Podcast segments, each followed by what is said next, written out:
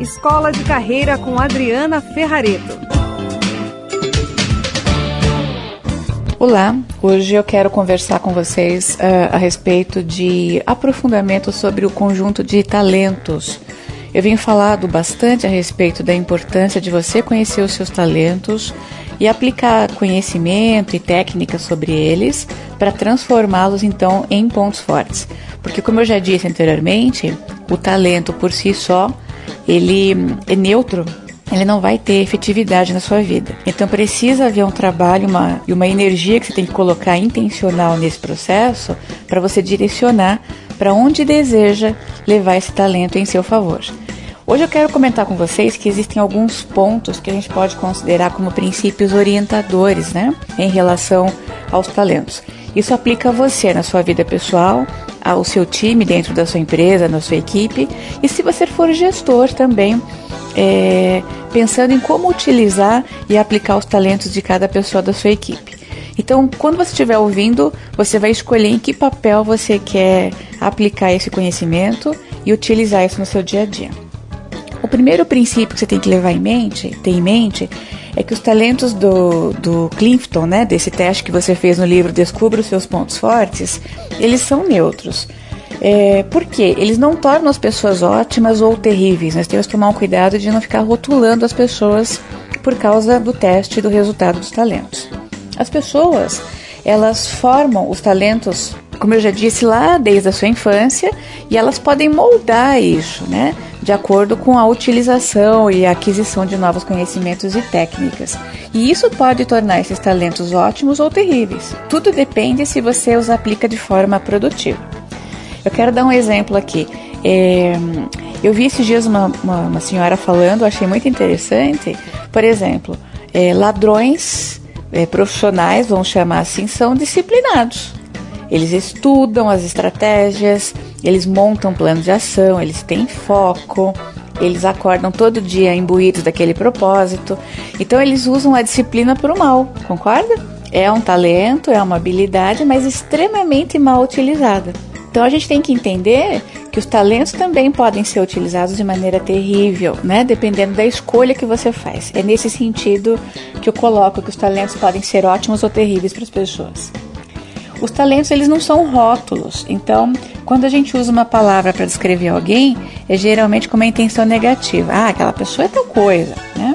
Os seres humanos eles são muito complexos e a gente tem que tomar esse cuidado para definir as pessoas ou descrever as pessoas por uma única palavra, seja sexo, idade, raça ou até talento. Então a finalidade desse teste dos talentos não é oferecer um outro método para rotular alguém. Temos que tomar esse cuidado, mas é uma ferramenta para ajudar a gente a valorizar a enorme complexidade e diversidade humanas, que é fantástico, e a gente pode acolher tudo isso nesse contexto. A terceira, o terceiro princípio orientador é liderar com a intenção positiva.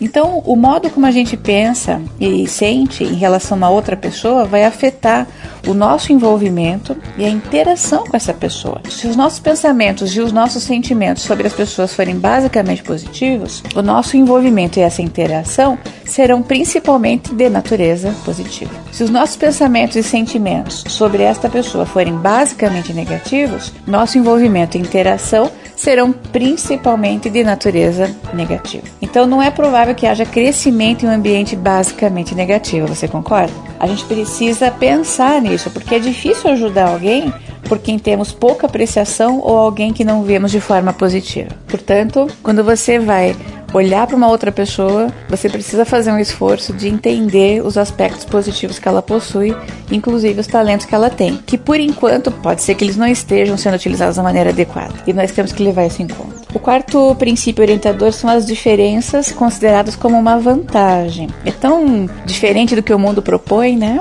A gente encara o diferente como uma coisa ruim a maioria das pessoas, né? E a proposta aqui é o seguinte: as diferenças existem na humanidade, elas não são necessariamente problemas que a gente precisa resolver.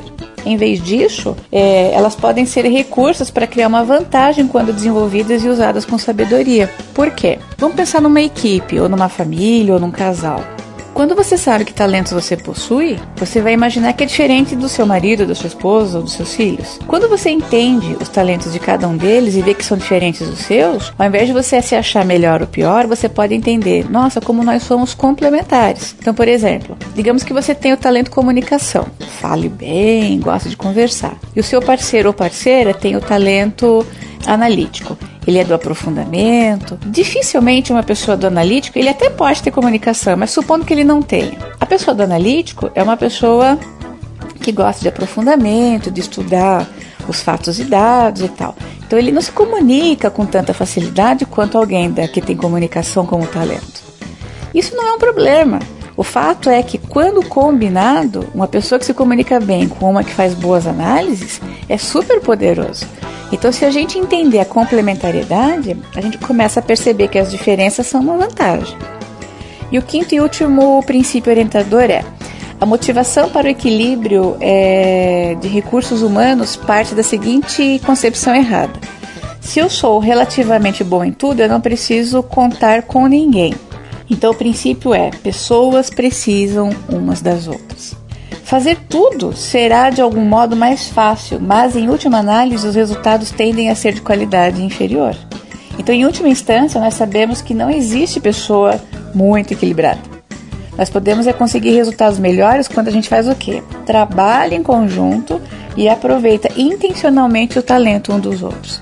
Então, o que a gente consegue tentando ser equilibrado, fazendo um pouquinho de cada coisa, é ser mediano.